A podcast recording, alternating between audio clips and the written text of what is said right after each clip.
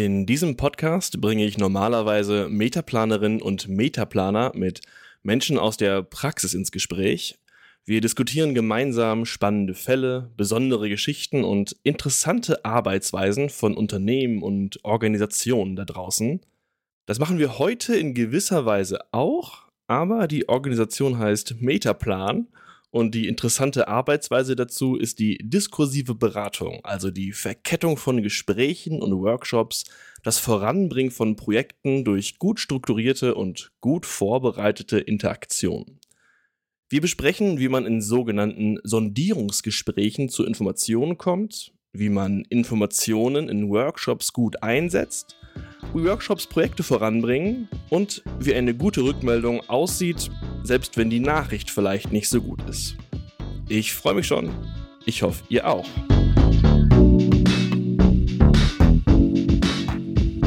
Herzlich willkommen mein Name ist Andreas Herrenwille und heute habe ich nur Bekannte zu Gast. Einmal Dr. Judith Muster. Sie ist wissenschaftliche Mitarbeiterin am Lehrstuhl für Organisationssoziologie der Uni Potsdam und Partnerin beim Metaplan. Hallo Judith. Hallo, ich freue mich. Und Professor Stefan Kühl. Er hat eine der Professuren für Organisationssoziologie an der Uni Bielefeld inne und ist außerdem auch selbst Senior Consultant ebenfalls bei Metaplan. Hallo Stefan. Hallo Andreas. Heute möchte ich also äh, euer Praxiswissen anzapfen und vielleicht euch auch dazu bringen, Praxiswissen zu vergleichen, äh, für euch vielleicht für eure Methoden gegenseitig zu kritisieren, mal sehen, wo wir da hinkommen. Mein Vorschlag ist, wir gehen vielleicht vom Abstrakten ins Spezielle und von Anbahnung hin zu, man ist im Schlussgespräch und das Projekt ist vorbei. Anfangen würde ich gerne bei eurem Selbstverständnis, was es für euch eigentlich heißt, diskursiv zu beraten. Ähm, Judith, vielleicht willst du anfangen? Ja, das kann ich machen. Ähm, ähm, was heißt es, diskursiv zu beraten? Also wir gehen davon aus, also jedenfalls ich gehe davon aus, Stefan muss mich gleich korrigieren, wenn er das anders sieht, ähm, dass es nicht so einfach ist, diese organisierten Systeme, die wir da vor der Nase haben, wenn wir Unternehmen oder andere Organisationen beraten, zu bewegen. Und ähm, man hat nicht besonders viel in der Hand, das zu tun. Ähm, und das Einzige, was man eigentlich hat, ist sozusagen die Verkettung von guten Gesprächen und die Art und Weise, wie wir diese Gespräche verketten und wie wir die auch die Organisationsanalysen, die wir sozusagen im, im Hintergrund oder in den Gesprächen machen, wie wir diese Analysen, also die Erkenntnisse, die wir aus den Organisationen ziehen und die Art und Weise, wie wir über Organisation nachdenken, wieder in diese kleinen und großen Gespräche packen und die ähm, Informationen, wie du es gerade genannt hast, oder die Erkenntnisse, die wir da erzeugen, durch die Organisation tragen. Das nennen wir diskursive Beratung und Diskurse sind für uns Folgen von Gesprächen, also Folgen im Sinne von einer Abfolge und Folgen von, im Sinne von Konsequenzen. Ich glaube, das ist, bringt das ganz gut auf den Punkt. Mhm, das glaube ich auch. Äh, Stefan, hast du Einwürfe, Ergänzungen, andere Perspektiven? Ja, ich glaube, der zentrale Gedanke dabei ist die Betonung des Wortes Verkettung. Und das ist für mich auch der Lernprozess in den letzten Jahren, vielleicht auch Jahrzehnten inzwischen gewesen, dass ich jedenfalls anfangs Beratung sehr stark über Ein-Punkt-Interaktion gedacht habe. Also ich, ich habe sehr stark vom Moment des Workshops ausgedacht, habe bin davon ausgegangen, im Workshop ist letztlich da, wo die Dynamik stattfindet. Und was mir immer klarer wird, ist, dass die eigentlichen Effekte dadurch erzielt werden, dass sehr unterschiedliche Interaktionsformate miteinander verkettet werden, die dann auch miteinander in Bezug nehmen. Und Workshop eben nur ein mögliche Ausdrucksform einer diskursiven Beratung oder eines diskursiven Verständigungsprozesses in Organisationen sein kann. Und vermutlich noch nicht mal der Zentrale. Genau. Wir würden immer sagen, dass die Verständigung eben in den Sondierungsgesprächen, in den Vorgesprächen ähm, vorbereitet wird und auch dort schon stattfindet und dass sie im Workshop eigentlich erlebt wird. Und das war für mich, als ich beim Metaplan angefangen habe, wirklich ein zentraler Moment, wo ich umdenken musste, weil ich genau wie, wie Stefan das eben geschildert hat, immer den Workshop sozusagen als das, das Kerninstrument der diskursiven Beratung vorher verstanden habe. Das ist auch für Kunden gewöhnungsbedürftig, weil der Workshop an sich von den Personentagen, die sozusagen im Beratungsprojekt sind, eigentlich der kleinere Teil ist.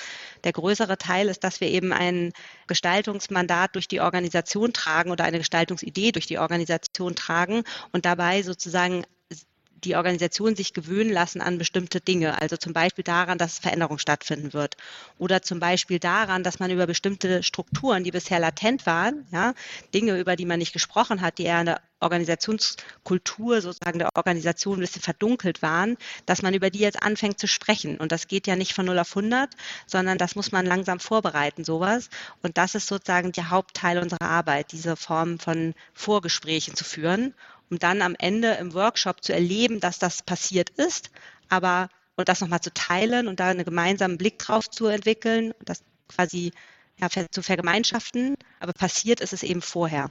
Ja, wenn man es radikalisiert, kann man sagen, es gibt Verständigungsprozesse ganz ohne Workshop.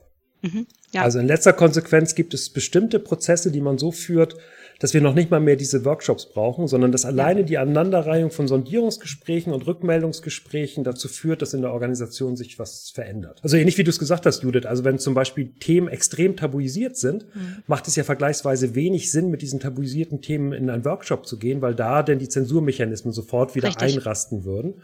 Und da ist es eher, glaube ich, die intelligente Verknüpfung von Sondierungsgesprächen und Rückmeldungsgesprächen, die dann die Effekte in der Organisation mhm. produzieren.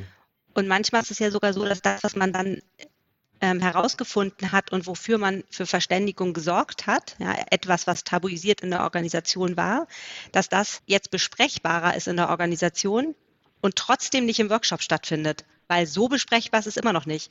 Und dann macht man einen Workshop, der paradoxerweise noch ein anderes Thema bearbeitet, was gar nicht das Zentrale ist, wenn man das zentrale Thema nur in kleinen Kreisen bearbeitet hat und dann ein sozusagen ein Nebenthema dann in dem Workshop zum Thema macht, was dann dafür sorgt, dass das andere Thema weiter bearbeitet werden kann. Aber das ist eben das Feingespür, was wir haben müssen, dass wir Dinge nicht einfach ans Licht ziehen, wenn die Organisation dann noch mit ihrem Immunsystem sozusagen stärkere Flecke hätte. Jetzt kommt es, glaube ich, darauf an, zu verstehen, wie hängen jetzt diese Vor vor- und Nachgespräche und Workshops zusammen. Ihr habt gerade, glaube ich, sehr bildhaft bereits beschrieben, man kann bereits einfach nur dadurch, dass Gespräche stattfinden, wird, also aber bilaterale, kleine Gespräche, die nicht als organisational öffentlich wahrgenommen werden, führt man bereits ein, dass man über ein Organisationskulturthema spricht oder dass man äh, ein Tabu aus, dem, aus der Dunkelheit holt. Und dennoch braucht man irgendwie den Workshop, obwohl da dann nachher nicht drüber geredet werden kann. Ist der Workshop nur der Anlass, der, der euch die Tür öffnet, dass ihr zu Leuten ins Büro kommen könnt, dass ihr Zeit bekommt in deren Kalender und dann ist vollkommen egal, was auf dem Workshop passiert. Man nimmt ein Nebenthema und Wichtig ist nur, dass man vorher gute Gespräche hatte. Wie du schneidest jetzt raus, was ich sage. Es ist natürlich nie ganz egal, was auf dem Workshop passiert.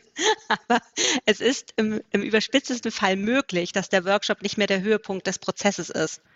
Es ist aber, wie du ganz richtig fragst, ganz, ganz oft der Anlass. Und Kunden sind auch gewöhnt, so zu denken. Und man braucht ja einen Türöffner, auch für die Gespräche. Insofern ist der Workshop hat meistens irgendwie etwas damit zu tun, obwohl es auch gerade jetzt in der Pandemie relativ viele Projekte gab, wo wir einfach diese Workshops tatsächlich nicht mehr gemacht haben oder auf ein Minimum von digital ertragbarer Zeit Sequenz sozusagen reduziert haben, dann eben drei Stunden. Ja, und da merkt man dann erstmal, wie wenig man ihn auch tatsächlich manchmal braucht. Ähm, also man kann den Gedanken radikalisieren. Man kann sagen, Workshops sind vorrangig dafür da, Zeitdruck in den Prozess zu bringen. Man muss auf einen Punkt hinarbeiten und der Workshop ist relativ gut dafür geeignet, auf diesen Punkt hinzuarbeiten, ohne dass jetzt die Inhalte, die in dem Workshop dann behandelt werden, unmittelbar relevant für den Verständigungsprozess sind. Vielleicht können wir das konkretisieren. Ich möchte nicht, dass ihr indiskret werdet, aber wie kann ich mir das vorstellen? Also wie erklärt man das Leuten, oder wie macht ihr deutlich, dass das, was sie sagen, relevant ist und dass das, wie sie sagen, in den Veränderungsprozess wahrgenommen wird, ohne dass es einen Workshop gibt, wo das großes Thema sein wird? Ich könnte einfach recht handwerklich äh, da, darauf antworten, wenn du, wenn du willst. Gerne. Am Anfang führen wir ein Kontraktgespräch mit denjenigen, die in der Organisation was bewegen wollen und über das Budget verfügen, das mit unserer Hilfe zu bewegen. Und von dort aus schaut, schauen wir uns genau an, wie ist die Stakeholder-Landschaft für diese Gestaltungsvorhaben, das man hat. Ja? Und das machen wir zum Beispiel mit Hilfe einer mikropolitischen Analyse, dass wir uns anschauen, wer hat welche Interessen, vielleicht auch die Interessen, dass das, was hier verändert werden soll, nicht passiert. Wer hat welche Machtausstattung, wen kann man, ähm, wen braucht man vielleicht oder man braucht ihn oder sie dafür, dass er oder sie eben nicht reinspringt und das Gegenteil will von dem, was man will?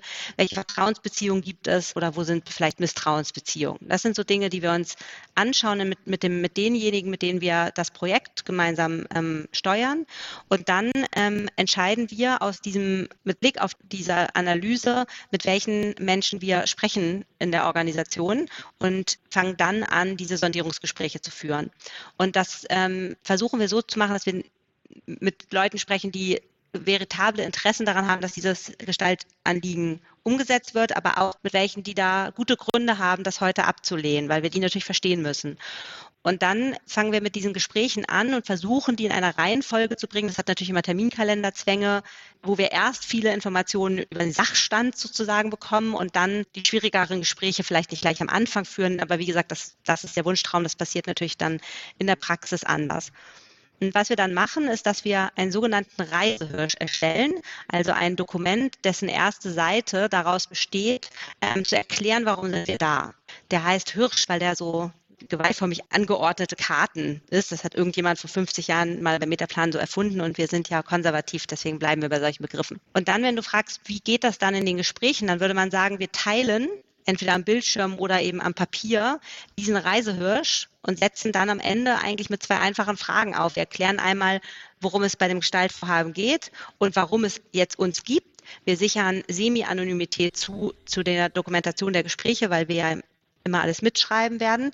Und ähm, semi-anonym heißt, man weiß, mit welchen 20, 30, 40 Personen man in der Organisation gesprochen hat, aber wir werden nicht mehr sagen, Herr Hermwille hat gesagt, sondern wir werden sagen, diese Argumente sind gekommen. Und dann fangen wir an zu sprechen und jedes Gespräch verläuft anders. Und die, die, Gespräche können auch so verlaufen. Darüber haben wir übrigens mal gestritten, Stefan, dass man Hypothesen bildet und die vertestet in den Gesprächen wir schreiben die Gespräche oder die Antworten der Gesprächspartner mit und die haben eine relativ hohe Kontrolle darüber, was wir verstanden haben. Das interessante Phänomen, für das ich auch nicht unbedingt eine Antwort habe, warum das so ist, ist, dass das diese Verschriftlichung nicht dazu führt, dass man weniger heikle Informationen bekommt, sondern eher dazu führt, dass man mehr Informationen bekommt und dass auch Dinge, von denen man sagen würde, es be bewegt sich im Bereich der brauchbaren Illegalität. Da, da erklärt gerade jemand, wie er routinemäßig ähm, Arbeitssicherheitsmaßnahmen umgeht oder äh, routinemäßig ähm, Dinge anders berechnet, ähm, als, als es sich eigentlich gehört.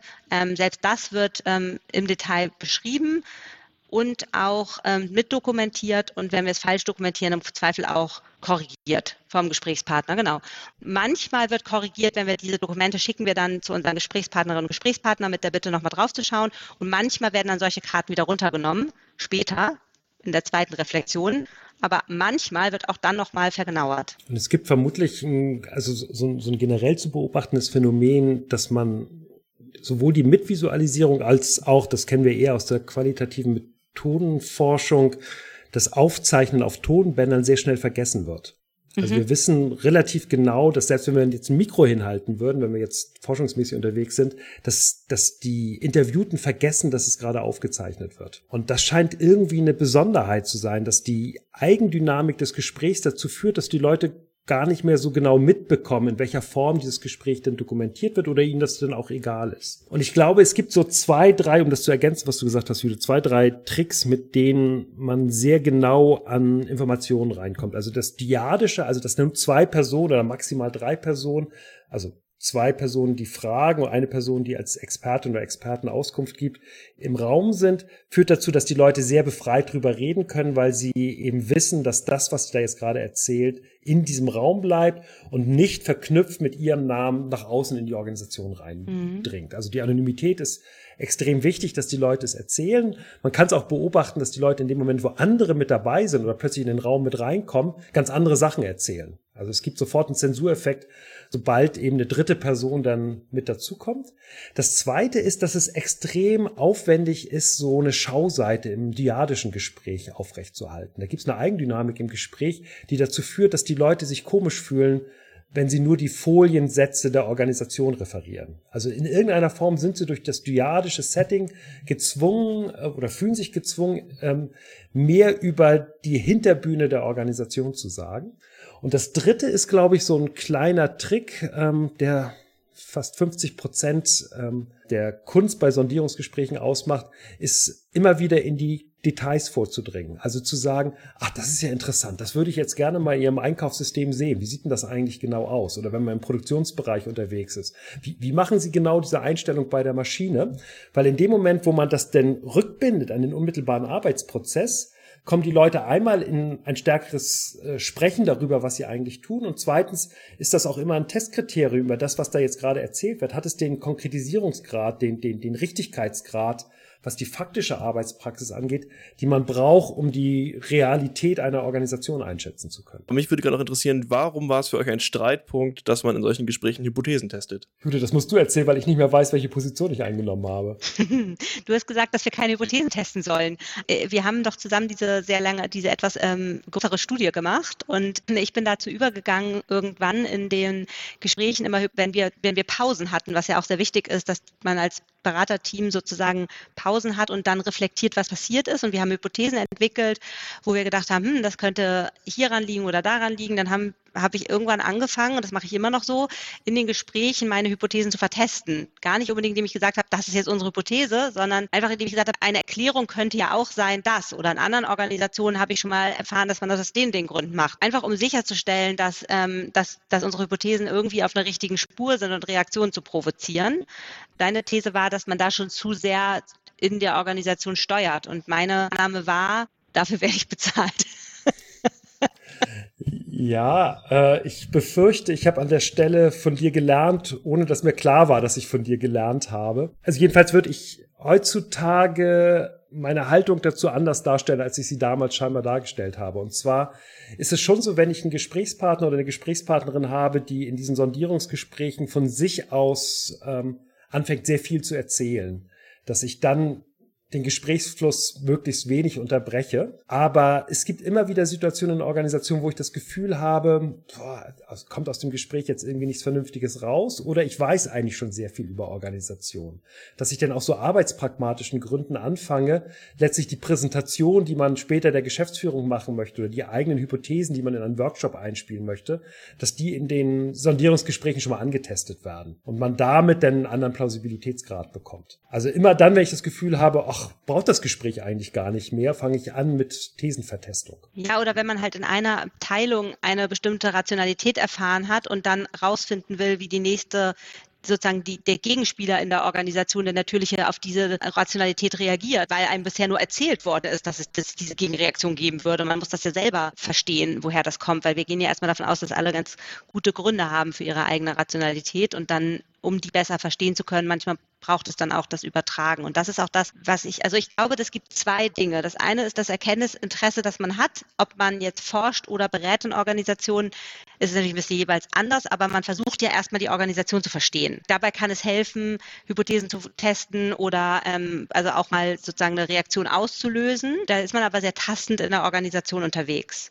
Und dann irgendwann gibt es diesen Tipping Point, wo man sagen würde, jetzt fängt man an zu ver vermitteln zwischen Akteuren da würde man die Reaktion der, der Nachbarabteilung nicht provozieren, weil man sie noch nicht kennt und sie kennenlernen will, sondern weil man sie erwartet und schon mal Verständigung anlegen will, indem man vermittelt über die eigene Person sagt, ja, aber ich verstehe diese Position, aber es könnte auch rational sein, aus der Perspektive so zu denken und dann sozusagen nicht die, sage ich mal, typischen Interaktionsmechanismen der Organisation, das Spiel, das immer gespielt wird in den Interaktionen, wenn es um diese Akteursgruppe geht oder so, ähm, auszulösen, sondern das eben auf eine andere Art zu tun. Und das ist das, wo wir sagen würden, hier wird Veränderung schon angelegt, die später erlebt wird. Ne? Und das hat natürlich viel mit der Menge der Gespräche zu tun, die man, die man dann führen darf, wie schnell man da sein muss. Ähm, und ähm, auch damit, wie, wie heikel es ist, was einem erzählt wird. Also ich mache mal ein ganz plastisches Beispiel für die, für die, sage ich mal, noch Informationssammlungsphase. Da hat man zum Beispiel die Situation, dass man im ersten Gespräch hört, wie in dem Werk Arbeitssicherheitsmaßnahmen umgangen werden. Dann hat man den Reflex, das aufzuschreiben. Dann merkt man schon, nee, das geht jetzt nicht, weil die, die Gesprächspartner sagt, das ist jetzt nicht für die Karte. Oder sogar das erste, das erste Gespräch verläuft so, dass er uns das erst sagt, wenn der Computer zu ist. Ja, eigentlich so. Also das, das, das hat man noch gar nicht, das, das durfte, war gar nicht Teil des Gesprächs. Im zweiten Gespräch weiß man schon, dass man diese Art von Information braucht, um das Problem mit Arbeitssicherheit in diesem Werk zu verstehen. Und bekommt man das in einem zweiten Gespräch so erzählt, man es ein bisschen besser triggern kann, in welche Richtung man fragen muss. Ja? Ähm, aber da wird gesagt, es ist nicht für die Karte. Und im dritten Gespräch hat man vielleicht die Karte schon dabei und sagt, es gibt Themen wie, äh, jemand steigt auf den Tisch, ohne die persönliche Schutzausrüstung anzulegen. Solche, über solche Arten von Workarounds wollen wir sprechen. Und dann steht es da schon und dann sagt er, ja, das gibt es, aber es gibt auch zweitens, drittens, viertens. Ja? Und so lernt die Organisation, dass ähm, man jetzt anfangen kann, darüber zu sprechen. Aber das geht nur, wenn man den Detailgrad hat, den Stefan gerade geschildert hat, dass man wirklich weiß, was los ist. Wenn man nämlich nur rumrät oder irgendwie quasi wirkt wie die Teppichetage, die jetzt mal ähm, Vorwürfe macht ähm, und das nicht erklären kann, warum das sinnvoll ist, dann funktioniert das nicht. Das deutet auf eine Sache hin, nämlich dass Auswertung und fortlaufende Gespräche quasi iterativ passieren muss. Ne? Also man kann nicht sagen, das war jetzt so Gesprächsphase 1, jetzt werten wir aus, jetzt Phase 2, sondern man braucht einen fließenden Prozess, wo man seine eigenen Ergebnisse zwischendurch reflektiert? Ja, also jedenfalls sind das immer zwei Dokumente, die man parallel hat. Das eine ist das Dokument, wo man anfängt, die Interviews so gut es geht eben sehr genau aufzuschreiben und mitzuvisualisieren. Und das andere ist ein Dokument, wo letztlich schon die Analyse begonnen wird, die man dann später in den Rückmeldephasen einspielen kann. Also um das nochmal ganz deutlich zu machen, also das, was ganz klar ist, ist, ähm, dass sich das Verhältnis zwischen Sondierungsgesprächen und Workshops komplett äh, verschiebt. Also es gibt immer noch Unternehmen, Verwaltungen, Ministerien, die kommen eine Woche vorher und sagen, wir haben übrigens hier einen Workshop, der soll moderiert werden ähm, und können Sie sowas machen? Und ich glaube, inzwischen ist bei uns, ich weiß nicht, wie es bei dir aussieht, Judith, aber die Reaktion immer zu sagen, es macht überhaupt gar keinen Sinn, den Workshop können Sie streichen, ja. weil das, was Sie brauchen, ist nicht der Workshop, sondern Sie brauchen Phasen davor und danach, die den Workshop maximal als einen von mehreren möglichen Kristallisationspunkten haben, in denen die Ergebnisse zusammengetragen werden. Das heißt, der Workshop verliert in diesen diskursiven Verständigungsprozessen immer mehr an Bedeutung. Ja. Und es ist sogar noch schlimmer. Also man kann aus sehr vielen Perspektiven über diese Sondierungsgespräche reden. Und der, eine ist, was macht man an Veränderungsanlage da drin? Einer ist, wie kriegt man erstmal heraus, was in der Organisation stattfindet? Und ein anderer ist, das ist jetzt das Thema Workshop, was braucht man an Deutungshoheit in der Organisation, was andere nicht haben, um Workshops produktiv zu machen. Ja, also wir haben einfach im soziologischen Sinne Macht in der Organisation in dem Moment, wo wir einen Workshop machen, weil wir so viele Gespräche ha gemacht haben, weil wir die Hypothesen vertestet haben, weil wir vielleicht Verständigungen über heikle Themen herbeigeführt haben, haben wir eine hohe Deutungshoheit über die Inhalte, die wir in dem Workshop verhandeln. Und die brauchen wir. Und ich habe zweimal, ich habe sowieso tausend Fail-Stories im Kopf, die ich erzählen könnte noch, wenn wir noch Fun Facts haben wollen. Sehr gerne. Äh, ich habe zweimal in meinem Metaplan-Leben keine Vorgespräche geführt und zweimal habe ich das Gefühl gehabt, ich bin komplett gescheitert. Einmal dachten die anwesenden Personen offensichtlich, dass es sich um ein verstecktes Assessment Center handelt und haben gar nicht mit mir geredet. Das hätte ich natürlich in auch nur zwei Vorgesprächen vorausgefunden. Und einmal bin ich in einem längeren Prozess mit einem Kunden, der wirklich über Monate ging, in eine Vorstandssitzung gegangen die ich nicht in Einzelgesprächen vorbereitet habe. Ähm, ich hatte ein Stück weit den Themenschwerpunkt hin zur Strategie verschoben. In der Zwischenzeit hat, hatte den Impuls zu sagen, ich muss vorher Einzelgespräche führen und mir wurde gesagt, das ist nicht nötig. Weil ich die Organisation gut kannte und die handelnden Akteure, habe ich mich darauf eingelassen und bin komplett äh, auf die Nase gefallen, weil ich keine Chance hatte, die Dynamik um diesen Themenschwerpunkt dieser, ähm, dieses Vorstandskreises zu verstehen vorher. Und das war ein ganz, ganz unangenehmes Gefühl. Und deswegen machen wir das, also mache ich das einfach nicht mehr. Und das macht beim Metaplan sowieso jeder nur sehr ungerne. Aber man wird ja immer mal wieder gefragt und das ähm, führt eigentlich zu nichts Gutem. Vielen Dank. Äh, Stefan, gibt es an deiner Stelle da er Ergänzungsfragebedarf oder wie, wie, wie, ist es? Die Aussage ist an der Stelle klar. Es findet im Moment ein Paradigmenwechsel statt, jedenfalls bei den Beratern, die diskursiv arbeiten, die letztlich eben Workshops oder auch Großkonferenzen nur noch als ein Element innerhalb eines diskursiven Verständigungsprozesses in Organisationen begreifen der dazu führt, dass zum Beispiel Entscheidungsfindung in Workshops eigentlich gar keine große Bedeutung mehr spielt. Judith, ich weiß nicht, wie es dir geht, aber jedenfalls meine Wahrnehmung über die letzten zwei Jahrzehnte jedenfalls ist, ähm, dass wir immer mehr davon weggehen zu sagen, in den Workshops sollen selbst die Entscheidungen getroffen werden, ja. sondern häufig bremsen wir ja sogar eine Geschäftsführerin oder eine Vorstandsvorsitzende aus und sagen, hören Sie zu, jetzt lassen Sie sich durch die Interaktionsdynamik nicht unter Druck setzen, jetzt zu sagen, wie es gehen soll oder erst recht nicht irgendwelche Abstimmungen herzuführen bringen, sondern eher darauf zu setzen, ja, ja, okay, man kann jetzt hier bestimmte Ergebnisse nochmal zusammentragen, schauen, wie auf bestimmte Rückmeldungen reagiert wird, bestimmte Entscheidungsoptionen auch mal durchzuspielen. Aber die Entscheidungen müssen nicht oder sollten nicht in dem Workshop stattfinden, sondern nachher am Ende durch die Person oder durch die Gremien, die dafür formal vorgesehen sind. Wofür ist der Workshop dann noch gut? Der Workshop ist dafür gut, dass diese Verständigung erlebt wird. Das ist wirklich ein wichtiger Prozess. Das kann man nicht unterschätzen. Und teilweise ist das extrem redundant. Ich habe heute wieder ähm, mit einem Kollegen einen Kunden vorbereitet, also einen Kundenworkshop vorbereitet.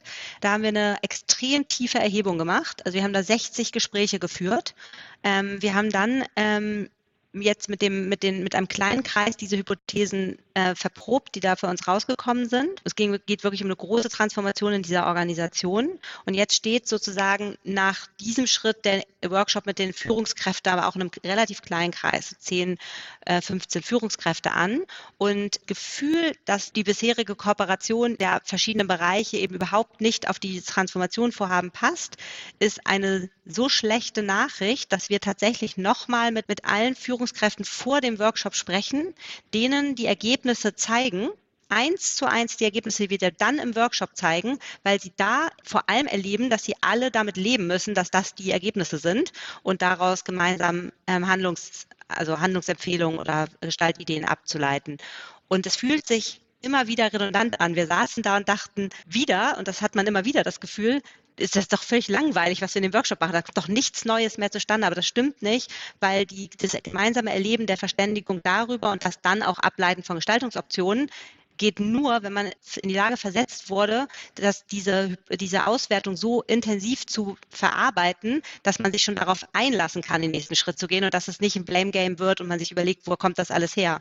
Aber es, es heißt eben konkret für die Zeit, die wir reinstecken, also ich habe immer gesagt, die Hälfte der Zeit braucht man für die Vorbereitung, die andere Hälfte für den Workshop. Inzwischen würde ich sagen, ähm, wenn ich zehn Tage Zeit habe, dann gehen zwei Tage in den Workshop rein und acht Tage gehen in die ja. Vor- und Nachbereitung rein. Also das Verhältnis dreht sich komplett ähm, in dem, was man ähm, jetzt an einer, einer Relation zwischen Workshop-Vorbereitung und Workshop hat. Dann bleibt jetzt noch ein Schritt über, nämlich Judith, du hast es gerade schon angedeutet. Wie bringt man die Ergebnisse, die man hat, zurück zu Auftraggebern und Auftraggeberinnen, die meistens nach etwas ganz anderem gesucht oder ganz andere Erwartungen hatten? Wie gibt man denen zu den richtigen Punkten Zwischenergebnisse und was ist, was ist so ein Schluss für die?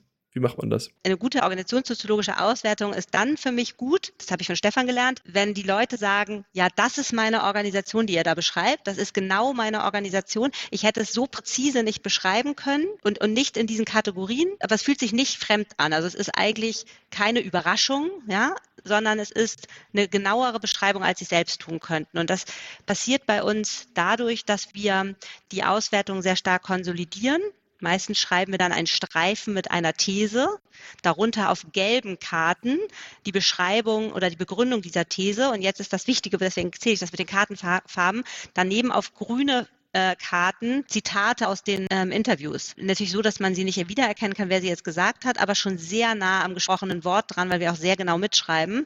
Und das ist für viele der Clou, dass die sich, dass die sozusagen die O-Töne ihrer Organisation gleichzeitig haben mit unserer sehr stark konsolidierten Zusammenfassung und präziserer Beschreibung, als sie selbst in der Lage wären. Und das, das glaube ich, ähm, und das machen wir zu sehr frühen Zeitpunkt und an unterschiedlichen, also weil du jetzt für die Auftraggeber fragtest, aber ich glaube, dass das ist das, wo, warum diese Auswertung so hohe Legitimation erzeugen können. War am Donnerstag in einem Workshop äh, mit Beraterinnen und Beratern, die das, was Judith jetzt gerade gemacht haben, als typisch, was war der Begriff, Compulsive Behavior Disorder beschrieben haben. Zwangsstörung. Also die Vorstellung, wir machen das in Streifen und darunter machen wir grüne Karten äh, oder gelbe, gelbe Karten und dann gelbe und dann oval und zwar genau in der Reihenfolge. Also eine Vorstellung davon zu haben, wie diese Überlegung dann auch visuell umgesetzt wird und nervös zu werden, wenn das nicht mehr kommt äh, oder nicht so gemacht wird, dass das schon Charakter von Zwangsstörung hat. Und ich konnte nur sagen, ja, vermutlich ist es nicht unbedingt meine persönliche Zwangsstörung, sondern so in der Unternehmenskultur verankert, dass man davon gar nicht abweichen kann. Aber ich, ich glaube, der, der, der Grundgedanke ist irgendwie klar. Also man, man hat dadurch, dass das eben auch visuell in einer bestimmten Form umgesetzt wird, natürlich auch ein Raster, an dem man sich orientieren kann und eine Präzision in der Art und Weise, wie es gemacht wird. Also man hat immer genau diesen Dreischritt mit den Ovalen nachher am Ende, wo die Zitate aus den Workshops mit dabei sind oder aus den Sondierungsgesprächen mit dabei sind, mit denen man dann entsprechend arbeiten kann. Grüne Karten, keine ovale. Ja, äh, ja, genau. Also du leidest stärker unter diesen Zwangsstörungen, als ich das tue. Auf jeden Fall. noch stärker, noch stärker. Ich glaube, vor allem die Unterscheidung ist wichtig, nicht wahr? Dass man genau erkennen ja. kann, das sind jetzt Zitate, Auf das ist Fall. Paraphrase. Das ist der richtige Schritt daran, der auch für alle nachvollziehbar ist. Weil man dann eben auch die Diskurse auf die entsprechenden Punkte hinführen kann. Also man kann sagen, das ist jetzt Interpretation und das ist quasi Evidenz, die wir aus den Gesprächen bekommen haben. Also auch, auch diejenigen, die dann bei so einem Workshop oder bei so einer Rückmeldung mit dabei sind, kriegen das entsprechend dann mitgeteilt. Ich, ich hätte noch einen Punkt, der mir noch wichtig ist, weil ähm, das hörte sich jetzt alles nach einem sehr gesteuerten Prozess an, wie Veränderung angelegt wird und dann tatsächlich stattfindet und so weiter. Und ähm, durch die Zwischenauswertung auch hörte sich das vielleicht so an, als, und so ist es auch, als, naja, das ist genau der Punkt, ähm, als ob es eine sehr ähm, hohe Erwartungssicherheit Richtung Auftraggebenden geben kann. Ja, also du hast schon gesagt, die sind enttäuscht, weil da kommen Dinge raus, die, die vielleicht nicht ganz so erwartet waren, obwohl man sich wiedererkennt in der Beschreibung.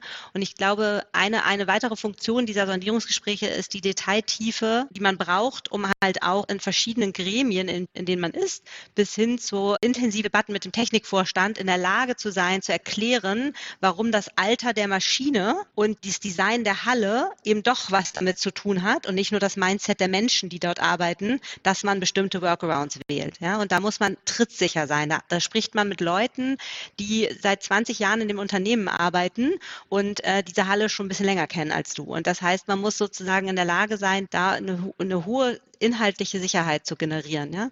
Und das ähm, ist auch noch eine Funktion von den Gesprächen, dass man nämlich, weil man das hat, die Position derer, die sich zum Beispiel jetzt gezwungen sehen, diese Workarounds zu gehen zum Thema Arbeitssicherheit, um bei dem Beispiel zu bleiben, ähm, diese Rationalität auch transportieren kann und auch so gut begründen kann, dass die ein Gehör findet. Und das ist eben Kunst sozusagen, die dafür richtige und notwendige Detailtiefe zu haben. Das ist eben nicht damit getan, dass man das nur, dass man nur zwei Rückfragen beantworten kann, sondern das ist meistens erst, wenn man das wirklich verstanden hat, Prozess zum Beispiel einmal selber gesehen hat. Und ich glaube, dass, also manchmal sage ich ironisch, das ist eigentlich 50 Prozent äh, dessen, was uns auch in der Arbeit unterscheidet von, von vielen anderen Beraterinnen und Beratern. dass immer dann, wenn wir was nicht verstehen, quasi nochmal nachhaken. Und zwar ähm, systematisch, bis wir es verstehen. Also die, die, die Punkte, wenn mir ein extrem komplexes Kreditberechnungsverfahren vorgestellt wird, was aber für den Prozess relevant ist, dann muss ich verstehen, wie dieses Kreditberechnungsverfahren funktioniert. Wenn ich äh, einen hochkomplexen biotechnischen Prozess in der Pharmaindustrie habe, muss ich diesen Prozess verstehen, um eine Verständigung zwischen den verschiedenen Stakeholdern herstellen zu können. Ansonsten entgleitet mir dieser Verständigungsprozess. Das heißt, die Sondierungsprozesse dienen ganz maßgeblich davon, dass man nachher am Ende die Kompetenz hat, über die Organisation genauso präzise zu reden, wie diejenigen, die seit 20 oder 30 Jahren dabei sind. Wir haben jetzt schon über viele Sachen gesprochen, wo ihr gesagt habt, das macht ihr erst seit kurzem so, das habt ihr erst mit der Zeit verstanden. Wenn ihr auf eure Herangehensweise an Workshops und Sondierungsgespräche denkt und überlegt, wie macht ihr das jetzt? Was gibt's dabei, wo ihr äh, so abschließend euch gewünscht hättet, das hätte ich gerne schon früher gemacht. Das funktioniert fantastisch. Das ist jetzt ein Kniff, den ich habe, den ich gerne benutze für meine Interaktionsgestaltung. Fällt euch da was ein? Ja, Problem ist, ich habe es bisher auch nur zu 99 Prozent im Griff. Und zwar, ich glaube, das Problem, ich weiß nicht, wie du das siehst, Judith, aber von uns organisationssoziologisch informierten Beratern oder beraterisch arbeitenden Organisationssoziologen ist, ist, dass wir relativ gut darin sind, sehr komplexe Organisationsanalysen anzufertigen. Wir verstehen relativ schnell, wie eine Organisation tickt. Und das Bedürfnis, wenn man begriffen hat, wie eine Organisation funktioniert, das zurückzumelden, ist bei mir lange Zeit extrem groß gewesen. So, hallo, ich habe da was gefunden, das ist sicherlich ganz super. Und ich habe äh, jedenfalls in der Anfangszeit, in der ich beraten habe, das ist jetzt schon ein bisschen länger her, dann häufig beobachten können, wie das Immunsystem der Organisation einschlägt. Also dann, wie, wie kommen Sie auf den Gedanken? Und man kommt letztlich mit dem, was ich da jetzt gerade gefunden habe, nicht hinterher. Das heißt, ich kann noch so sehr stolz darauf sein, jetzt eine Erkenntnis zu haben, wenn die Organisation nicht in der Lage ist, das von der von der Komplexität oder von den Themen her zu verarbeiten, dann nützt es nichts. Deswegen braucht man aus meiner Sicht die gleiche Zeit, die man dafür braucht, um bestimmte Inputs, Impulse zu erarbeiten, dafür sich zu überlegen, wie man das in der Organisation zurückspielt. Und es ist zum Beispiel hochgradig naiv davon auszugehen, dass die Information, die ich gefunden habe in Sondierungsgesprächen, automatisch auch dafür geeignet ist, in Workshops zurückgemeldet zu werden. Sondern ganz viel von dem, was man denn macht, muss halt in Einzelgesprächen erstmal einer Geschäftsführerin oder einer Vorstandsvorsitzenden zurückgemeldet werden. Und dann muss mit der abgesprochen werden, in welcher Form das überhaupt in einer Workshop, in einem Workshop-Situation diskutierbar ist. Oder manchmal auch die Situation, man bespricht es mit einer mittleren Management-Ebene und überlegt, was kann man jetzt an den Informationen überhaupt einer Vorstandsvorsitzenden zumuten? Und welche Informationen muss man eher von ihr weghalten? Das heißt, wir brauchen extrem hohen Aufwand darin, nachdem wir diese Einschätzung der Organisation haben, sich dann zu überlegen, wie wir die Sachen wieder für die Organisation verarbeitbar machen. Das ist genau auf den Punkt gebracht und teilweise geht das nur in Nicht-Gesprächen. Ja, also in äh, Gesprächen, die nicht im Kalender sind und man dann darüber spricht, was man gefunden hat unter der Prämisse, Gesprächsbereitschaft der, der, der Gesprächspartner dadurch hergestellt zu haben, dass, dass die am Ende sagen können, ich habe das nie gehört. Also und, und mit der Hoffnung, dass sie das nicht tun. Ähm, das, das ist sozusagen nochmal die, die Zuspitzung, von dem was Stefan gesagt hat. Hast ich du noch eine, eine eigene? Ja, genau. genau. Ich habe eine eigene und die ist viel praktisch, also ganz praktisch habe ich in der Pandemie jetzt gelernt, ähm, dass selbst die, sage ich mal, reduzierten Workshops, die wir vielleicht nur noch machen, dass man die dann noch mehr reduzieren kann oder muss, wenn man digital arbeitet, ähm, weil es einfach die Aufmerksamkeitsspanne nicht zulässt, einen Tag vor, der, vor dem Rechner zu sitzen. Und das hat einen ganz schönen Effekt, weil man nämlich dadurch noch kleinteiliger arbeiten kann ähm, und einen Aspekt schon mal diskutieren kann in anderthalb, zwei Stunden und die Akteure dann damit in Ruhe lassen kann für ein, zwei Tage. Und dann wieder aufsetzt, vielleicht einen weiteren Aspekt diskutiert, vielleicht verabredet, was bis zum nächsten Teil passiert sein muss, ja, ähm, und dann auf Arbeitsergebnisse aufsetzt, die man in der Zwischenzeit bekommt. Das heißt sozusagen, selbst dieser eintägige Workshop, den kann man in, in drei Sequenzen fahren, die dann gar nicht am selben Tag, sondern an mehreren Tagen stattfinden und dadurch nochmal eine neue Form von Dynamik erzeugen, ähm, der Verarbeitbarkeit und auch der Zuspitzung weil wir haben ja eben darüber gesprochen, dass wir durch die, ähm, sag ich mal, Hypothesen testen oder die Hypothesen schon vorher teilen, eben eine zeitliche Verzögerung des Erkenntnisprozesses der Akteure sozusagen oder der Organisation her, herbeiführen. Und das kann man natürlich dann nochmal auf die Spitze treiben, wenn man ähm, oder das nutzen, diesen Effekt, ja, wenn man, wenn man ähm, über, über mehrere Tage zieht. Das finde ich super interessant. Und das führt bei mir dazu, dass ich mich noch mehr frage, wann braucht es einen Präsenzworkshop? Das ist eine ganz andere Debatte, müssen wir jetzt nicht aufmachen. Aber wann braucht es wirklich den Präsenzworkshop? Und wann macht es eben gerade Sinn, lieber über mehrere Sequenzen zu gehen, um noch langsamer in der Organisation sein zu können ähm, und noch mehr Chance für den Austausch in der Zwischenzeit zu geben? Okay, Judith, vielen Dank. Äh, Stefan, du willst dazu was sagen?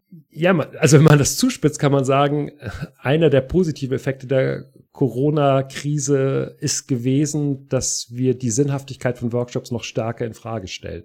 Also wenn das Ding einen Nutzen gehabt hat, dann, dass eben jedenfalls dieses Abweichen von diesen klassischen Workshops-Formaten dadurch ein klein bisschen vorangetrieben worden ist sagt ein Senior Consultant, der diskursive Beratung anbietet. Ähm, Stefan Kühl, herzlichen Dank. Bedanke mich auch. Und äh, auch noch ganz herzlichen Dank an äh, Judith Muster für deine spannenden Einsichten in diesem Gespräch, die du mit uns geteilt hast. Hat Spaß gemacht. Mir bleibt nur noch Danke fürs Zuhören. Mein Name ist Andreas Hermwelle. Ich freue mich aufs nächste Mal. Bis dann.